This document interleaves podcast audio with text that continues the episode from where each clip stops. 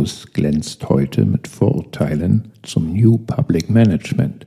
Das ist kein Beamten-Mikado, aber wer zuckt als Erster? Hannah sorgt bei ihren beiden Mitdiskutanten durch das Nennen einer Beat-Combo aus den 60er Jahren für großes Erstaunen. Taylor Swift, Lady Gaga, Billie Eilish, Harry Styles, Helene Fischer, Zoe Rees, den Beatles. Und Thorsten zeigt Unsicherheiten beim Zitieren einer alten Volksweisheit aus seiner Heimatstadt. Wie sagt man in Berlin, brannte der Bär?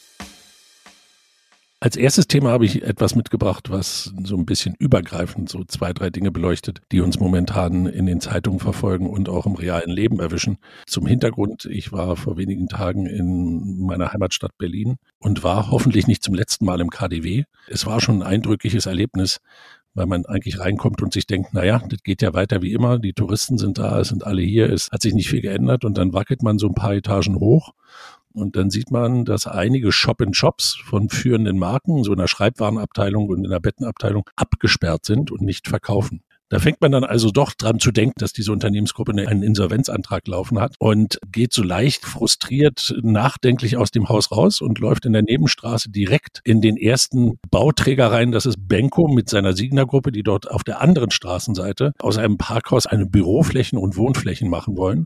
Da steht auch keiner auf dem Gerüst momentan und dann dreht man sich in Richtung Townsien und läuft den Townsien-Stück entlang. Dann liest man dort auf einmal, hier entsteht die neue Sportcheck-Filiale, was ja auch noch nicht gerade durch ist. Und dann braucht man eigentlich nur noch mal 200 Meter weiter nach links zu gucken und dann sieht man dort einen Karstadt, der gerade noch geöffnet ist. Und hinter der zweiten Häuserreihe sieht man einen Karstadt Sport, der ist inzwischen seit einem Jahr oder sowas oder Jahr fast geschlossen. Uns ereilt die neue Lage im Einzelhandel momentan extrem, wenn wir auf die Benko-Gruppe gucken. Und als ich dann zum Wochenende zurück in die Schweiz kam, waren natürlich die Medien voll mit der Neuausrichtung der Mikro-Gruppe, wo die Mikro sich von ganz bestimmten Geschäftsteilen trennen will, wie Hotelplan, wie der Mibel-Gruppe, wie SportX und M Electronics. Also eigentlich Dinge, die für die Migro für Jahre gestanden hat und viele auch dahinter vermuten, dass das die letzte Abkehr vom Duttweiler Prinzip ist. Man muss das jetzt nicht 100 Prozent alles in einen Topf werfen, aber die Gesamtlage ist schon spannend. Auf der einen Seite sieht man diese ganze Entwicklung, was schon abgewickelt wird, und auf der anderen Seite sieht man, wie jemand versucht, proaktiv seine Gärtchen neu zu ziehen. Mich würde mal interessieren, wie ihr das alles einschätzt, was sich da gerade abspielt ja, ich kann deine Erfahrung, die du da in Berlin gemacht hast, nur teilen aus Hamburg. War gerade in Hamburg und wenn man da durchs Alsterhaus läuft, hat man ein ähnliches Bild mit den Absperrflatterbändern und auch der Elbtower ist ja doch recht eindrücklich, der jetzt momentan nur noch als Werbefläche für Sixt dient. Und dann sind es jetzt ja nicht nur die Beispiele, die du eben genannt hast, sondern eben auch noch Arco und Hussel Eiles, die jetzt Insolvenz wieder angemeldet haben zum zweiten Mal und es, es mehrt sich ja auch, auch anknüpfend an dem, was wir schon im vergangenen Jahr diskutiert haben, ist es ja ein Unternehmen nach dem anderen, eine Marke nach der anderen. Ich glaube aber, die Gründe sind wirklich trotzdem noch vielfältig. Also klar ist da ein Nachfragerückgang zu erkennen, das denke ich schon auch. Aber auf der anderen Seite ist es eben jetzt mit der Signa-Gruppe insgesamt, glaube ich, nochmal ein ganz anderes, stecken da nochmal ganz andere Gründe dahinter mit den gestiegenen Baukosten, den gestiegenen Zinsen, aber eben auch diesem wahnsinnig undurchschaubaren Firmengeflecht, dass da nochmal ganz andere Probleme dahinter stecken als jetzt vielleicht bei Arco und Hussel beispielsweise. Und da ist man, glaube ich, wieder bei Konzepten, die überholt sind. Ich glaube, wo es, wo es auch darum geht, dass diese Konzepte sich nicht weiterentwickelt haben und wo es eigentlich auch gut ist, wenn man mal einen gewissen Fortschritt hat. Ich beginne gern auch mit einer persönlichen Erfahrung. Also ich bin momentan in Florida, in der Tampa Area und habe in der letzten Woche auch zwei Shopping Malls besucht. Und zwar eine, die erinnerte mich an den berühmten Western Once Upon a Time. Es war gruselig, es war wüst, es war leer. Meine These ist, dieses Shopping Mall hat vielleicht noch ein halbes Jahr, dann wird sie sicherlich zugemacht. Drei Tage später war ich in einer anderen Shopping Mall, die International Shopping Mall heißt. Ganz andere Welt, rammelvoll von 150 Läden, die ich schätze, die es da gibt, zwei oder drei nicht besetzt, alle berühmten Marken da Und da, wie sagt man in Berlin, brannte der Bär? Steppte der Bär. Ja. Genau. Und wir gucken hier ganz, ganz grundsätzlich auf den Strukturwandel überhaupt, der sich seit Jahrzehnten abzeichnet, aber jetzt mit aller Kraft durchschlägt. So würde ich auch den gemeinsamen Nenner sehen. Sterbende Shopping Malls in den USA auf der einen Seite und auf der anderen Seite Shopping Malls, die funktionieren. Wenn ich die Entwicklung bei der Mikro sehe, Grundursache ist dieselbe. Da schlägt der knallharte Wettbewerb durch, dieses Entweder-Oder. Wenn wir das ansehen, was in Berlin, in Hamburg passiert, mit diesen teilweise sehr berühmten Kauf- und Warenhäusern, das sind fragile Geschäftsmodelle und die kommen immer mehr unter Druck. Ich würde gerne noch mal einhaken bei dem, was du gerade berichtet hast aus den USA. Dieser alte Satz, der ja mal aufkam, Retail isn't broken, die Stores sind einfach im Eimer. Ich glaube, da ist was dran und das bewahrheitet sich immer mehr. Und neben D2C-Druck und was da alles herrscht und jeder will an Endkunden ran, gibt's aber, glaube ich, schon noch eine Komponente, wo man Handel eben aus zwei Brillen immer sehen kann. Einmal als Vermieter, also eine Benko-Brille, wo man also hingehen kann und sagen kann, wie hole ich das Maximale an Ertrag raus, um ein paar andere Hütten zu bauen. Aber sehr viel stärker aus einer, aus einer Revenue-kommenden Sicht und dann bei der Mikro, glaube ich, vor allen Dingen auch aus einer Sicht, wo wollen wir unser Geld in der Zukunft investieren und was macht heute überhaupt noch Sinn? Wenn man sich die Verkäufe dann anguckt, die da geplant sind, dann hat das nichts mit der klassischen stationären Denke zu tun, sondern da wird abgestoßen, wo man glaubt, dass es einfach nichts mehr mit dem Geschäft zu tun hat, was die Migro wirklich kann. Aber sich in der Zukunft dann darauf auszurichten und zu sagen, wir bleiben bei den Kernmarken und lösen raus, was zum Beispiel bei uns im Wettbewerb steht, wie M Electronics, einfach mit Galaxus Digitech einen der größten Online-Multichannel, Omnichannel-Spieler hat. Mibel eigentlich inzwischen Geschäft, obwohl mit dem, mit dem Spülmittel, was jeder Schweizer kennt, Handy im Angebot Angebot und allem möglichen eigentlich eher ein Auslandsgeschäft ist. Das finde ich sehr spannend. Sie lösen sich damit von einem Auslandsgeschäft, was extrem lukrativ war, dann hingehst und die Sport-X-Märkte, die anguckst, die einfach in einem Riesenwettbewerb zu Ochsner und allen anderen stehen, dann sind das ganz strategische Überlegungen, die wirklich darauf hindeuten, dass man sich insgesamt auch neu ausrichten will und den Handel nicht verlassen will. Das, was uns bei der Siegner-Gruppe entgegenschlägt, ist meiner Meinung nach ein Glauben an bestimmte Konzepte, wie eben auch in Wien mit dem neuen Lamar, was nicht viel anders werden sollte eigentlich als ein KDW, wo man sehr stark eben noch auf eine traditionelle Sichtweise geguckt hat. Kann auch noch ein Jemoli reinnehmen und sagen, die werden sich auch nochmal verändern. Aber ich finde es einfach wirklich spannend, sich anzugucken, in welcher Spannbreite wir da momentan das Desaster auf uns zukommen sehen. Und ich glaube halt auch, dass so eine Strategie der Intransparenz, die die Signa dort gefahren hat, auch von den Markenportfolios, ich glaube, davon können wir uns in der Zukunft verabschieden, weil du kannst sowas gar nicht mehr so komplex halten. Man sieht es ja bei der Migro. Man kommt ja gar nicht hinterher, was jetzt zu wem gehört und wo, wo man überhaupt noch weiß, wo die Anteile hängen. Was früher mal ein unheimliches Plus war, dass ich schön diversifiziert war, wird in dieser Zeit zum Malus. Ja, ich bin da hundertprozentig deiner Meinung. Heute braucht es einfach Fokus.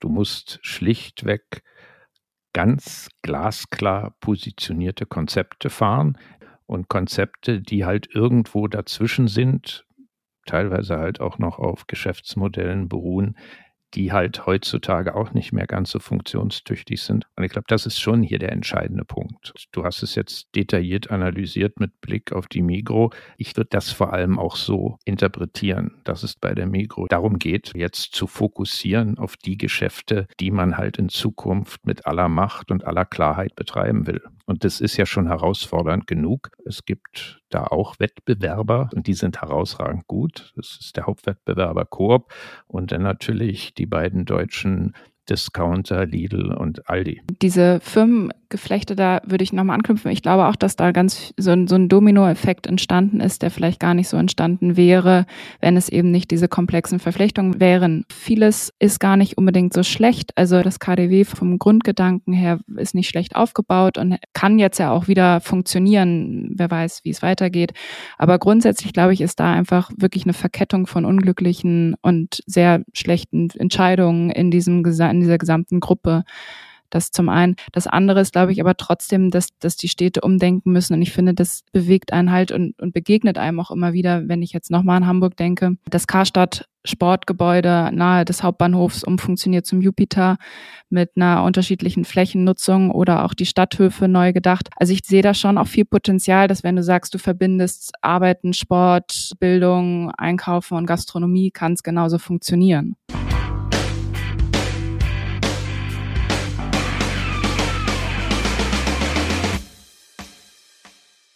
Ich freue mich auf das zweite Thema. Ich würde gerne mit euch über den TikTok Universal Streit diskutieren. In der vergangenen Woche ist ja dieser Streit entbrannt, ging durch die Medien. Beide Seiten äußerten gegenseitige Vorwürfe. Universal gab zunächst in einem offenen Brief bekannt, dass man sich nicht auf die Verlängerung der Lizenzvereinbarung einigen konnte und nun alle Künstlerinnen des Labels von TikTok entfernt werden sollen. Das heißt, man findet unter anderem nicht mehr die Musik von Künstlerinnen und Künstlern wie Taylor Swift, Lady Gaga, Billie Eilish, Harry Styles, Helene Fischer, Zoe Rees, den Beatles und eben auch vielen, vielen weiteren. Die genannten Gründe von Universal für den Rückzug lauten wie folgt. Zum einen kritisieren sie die unangemessene Vergütung für die eigenen Künstlerinnen und sagen da, dass diese nur einen Bruchteil dessen erhalten, was andere Plattformen zahlen würden. Dann TikToks Umgang mit AI. Also TikTok erstellt immer mehr im großen Stil Musik mit Hilfe von AI, sodass da die Sorge besteht, dass AI Künstler zukünftig ersetzen könnte. Und dann eben auch TikToks Umgang gegen Piraterie und problematische und gefälschte Inhalte. Also wenn man jetzt auf die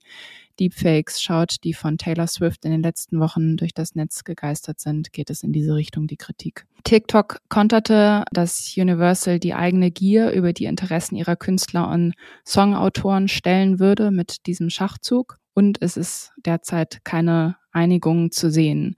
Wenn weiterhin keine Einigung dort getroffen wird, heißt es, dass Millionen Songs dauerhaft verschwinden werden und eben auch Milliarden von TikTok-Videos stumm bleiben, die diese Songs bislang eingebunden haben. Wie ordnet ihr diesen Konflikt ein? Was für Konsequenzen seht ihr hier für die einzelnen Player? Sowohl TikTok als auch Universal geht zum eins um ihre eigene Bottomline. Bei beiden steht nicht das Interesse der Künstler und Künstlerinnen im Vordergrund. Auf der anderen Seite muss man sagen, was Universal an Forderungen beschreibt, ist sicherlich wahr. Was TikTok formuliert, ist sicherlich auch wahr. Wovon ich absolut überzeugt bin, dass sich beide einigen werden. Denn beide brauchen sich. Es ist ja nicht so, dass Universal der einzige große Musikverlag ist auf dieser Welt und weiterhin kann man auf TikTok Musik hören von Künstlerinnen und Künstlern, die bei Sony sind oder bei Warner. Klar ist mit 30 Prozent Universal die Nummer eins und die haben da einige der größten Stars dieser Welt und deren Musik kann man jetzt gerade nicht hören.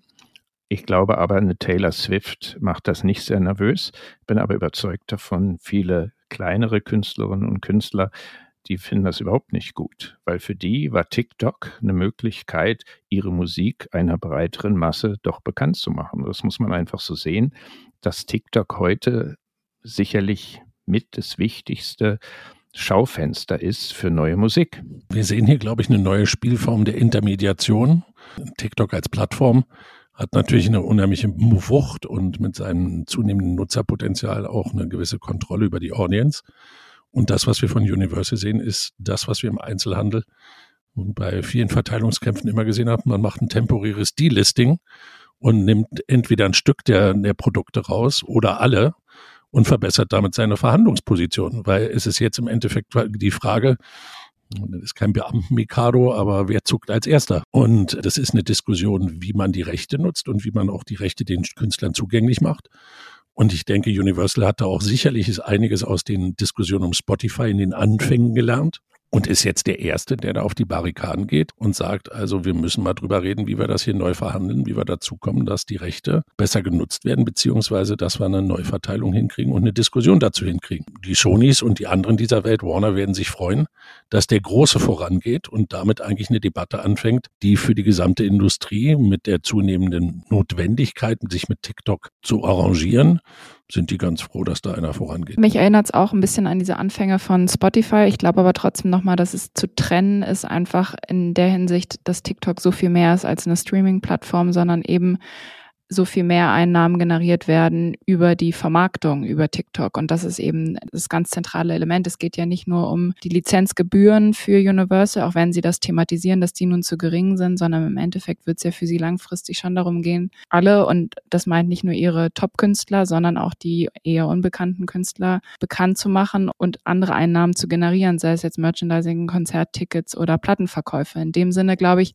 hat TikTok schon einen ganz anderen Stellenwert nochmal als Spotify über die reinen Lizenzgebühren hinaus. Direktes Geld verdienen die Künstlerinnen und Künstlerinnen mit TikTok natürlich nicht. Wenn man die Streaming-Plattform anguckt, dann ist letztendlich YouTube der einzige Channel, mit dem gutes Geld verdient werden kann. Über TikTok nicht. Es geht um die Schaufensterfunktion. Und das ist ja teilweise wirklich beeindruckend. Ich kann mich immer noch sehr gut erinnern, vor drei Jahren gab es dieses kleine Filmchen des Typen, der mit so einem Cranberry Juice auf einem Skateboard stand und zur Musik von Dreams von Fleetwood Mac unterwegs waren. Und Fleetwood Mac war bis dahin eine Band, die knallhart alles geblackt out hat, was auf YouTube oder sonst wo von ihren Songs lief. Und die haben dann aber gelernt, weil sie plötzlich mit ihrem uralten Song wieder top in den Charts waren, dass das das Schaufenster ist. Und seitdem sind all diese Videos, die früher von Fleetwood Mac nicht zu sehen waren, auf allen Channels wieder zu sehen.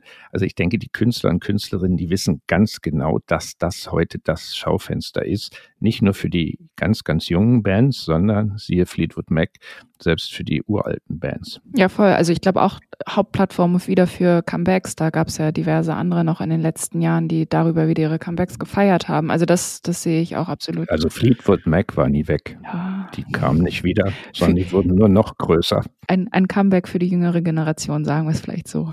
Ja, oder eine Markteinführung für die jüngere Generation fast.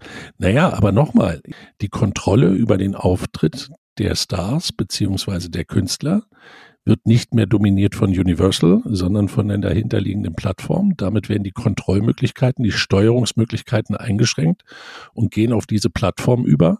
Und dieser Fall der Intermediation führt immer dazu, dass entweder die Lieferanten oder die Abnehmerseite, irgendeiner von beiden, versucht, da seine Position zu verbessern.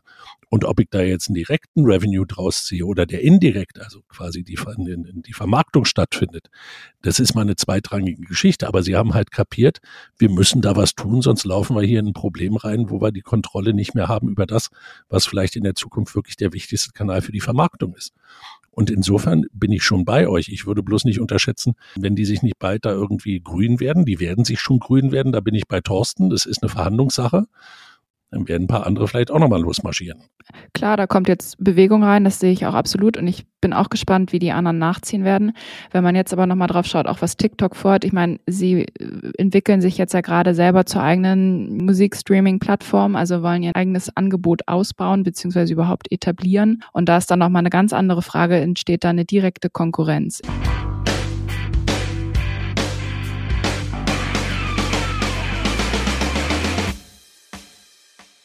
Ich habe die große Freude, in unser drittes Thema einführen zu können.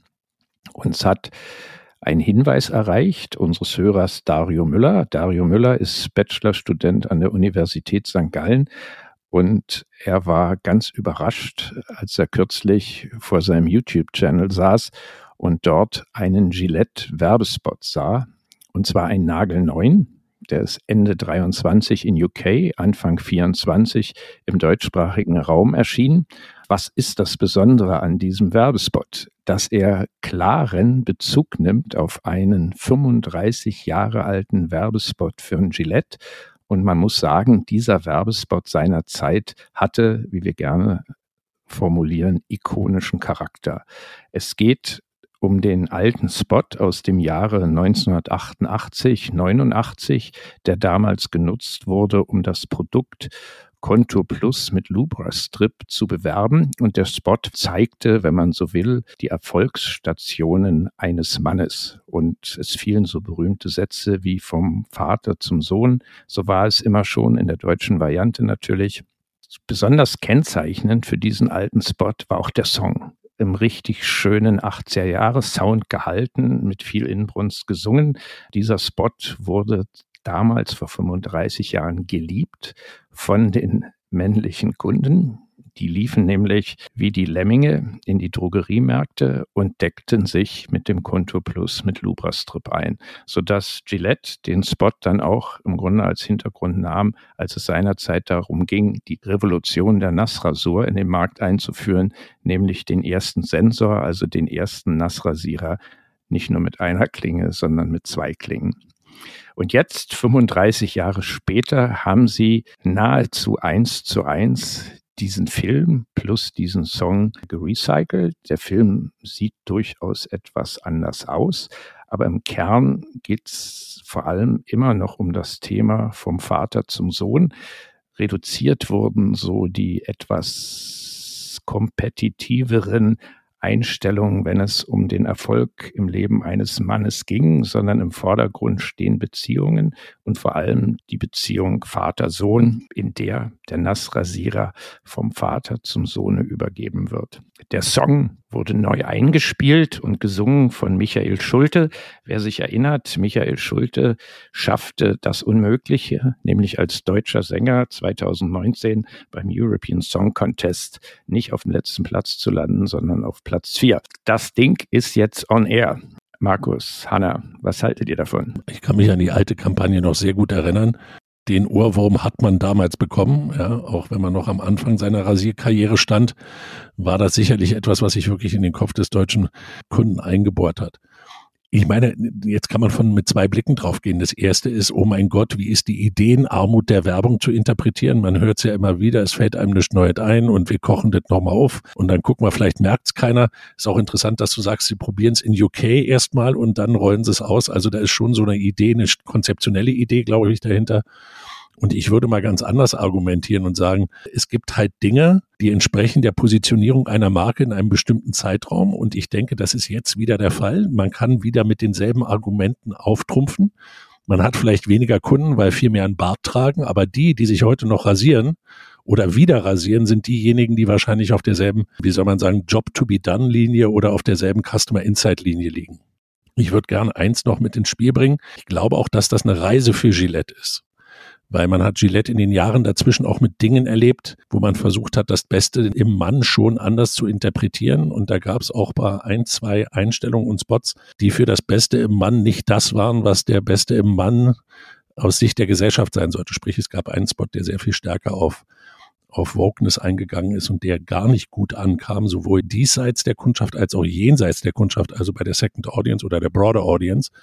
Und ich glaube, man hat sich da gehörige Gedanken bei Gillette gemacht, wo man da eigentlich hin will.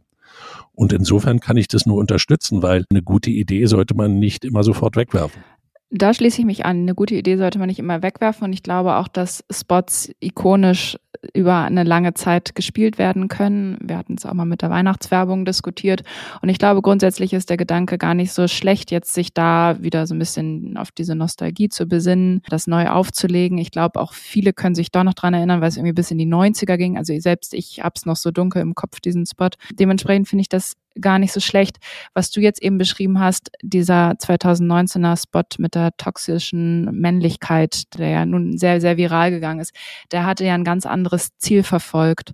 Und ich finde, das spiegelt auch schön wieder eigentlich, wie sich so die Medien verändert haben. Also gerade jetzt, der aktuelle Spot knüpft ja eigentlich vollkommen an die 80er, 90er Jahre an, wo einfach Spots wiederholt wurden im TV, immer wieder so häufig, bis sie im Kopf drin waren.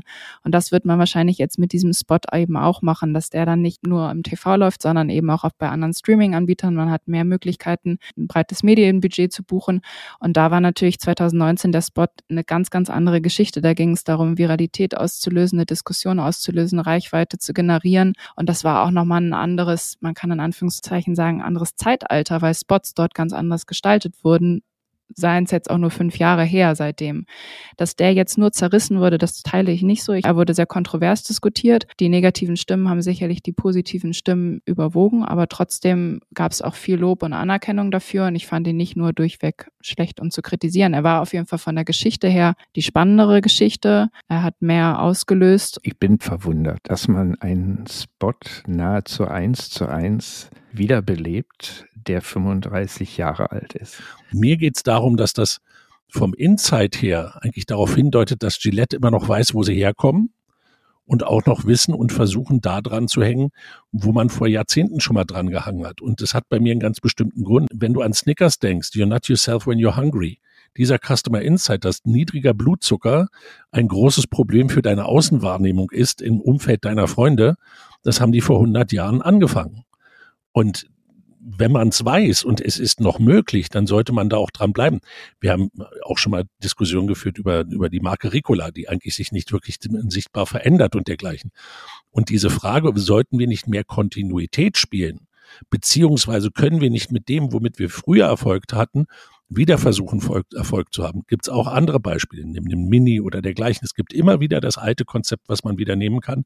Und das sollte man auch im Repertoire haben. Ja, ich stimme dir zu. Dann haben wir hier jetzt wieder einen Image-Markenspot, der eindeutig auf Emotionalität setzt und nicht auf Produktnutzen. Und wenn man die letzten Jahrzehnte fast oder Jahre der Gillette-Werbung verfolgt, dann stand im Regelfall im Mittelpunkt ein Produkt mit einem klaren Produktnutzen. Und jetzt hier haben wir doch wieder einen Marken-Image-Spot und wahrscheinlich braucht das die Marke Gillette. Dieser Spot wird natürlich auch eingesetzt, um ein Produkt oder Produktkonzept zu fördern, Gillette Labs mit der Tagline unsere nächste Generation der Rasur. Das spielt sicherlich auch eine Rolle. Aber ich denke, positiv hervorzuheben ist, dass man hier jetzt wieder back to the roots geht und sagt, für welche emotionalen Werte stehen wir eigentlich? Und wenn man so will, muss man ja auch eine klare Evolution oder Revolution fast sehen in den 35 Jahren, wo es wirklich um knüppelharten Erfolg ging. Und hier geht es aus meiner Sicht schon auch um ein erfolgreiches Leben. Aber ich interpretiere das so, als Familienmensch. Genau, also es ist eine Rückbesinnung zu diesen Werten, gerade in Zeiten, wo man sich wieder von Purpose wegbewegt und wo es wieder voll in Richtung konservativer Werte geht. Und ich meine, man hat es ja nun versucht, doch ein bisschen divers zu gestalten in diesem neuen Spot, aber im Grunde geht es um den Konservatismus.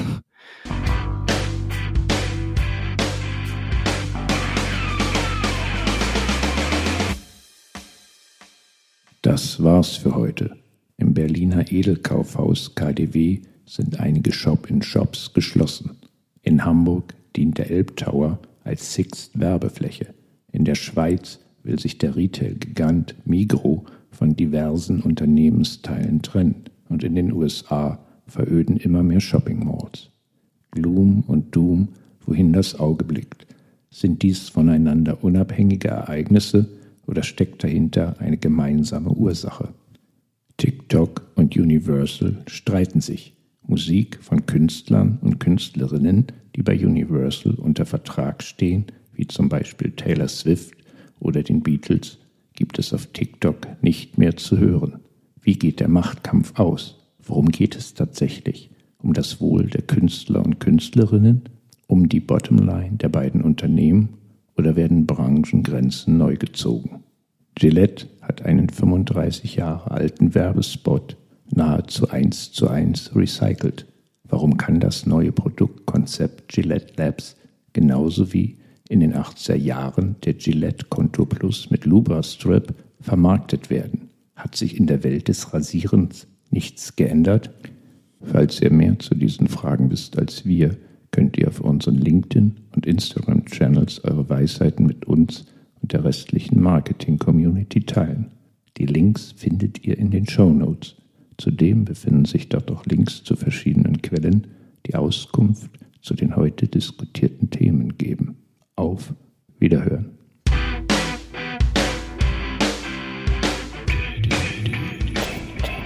Der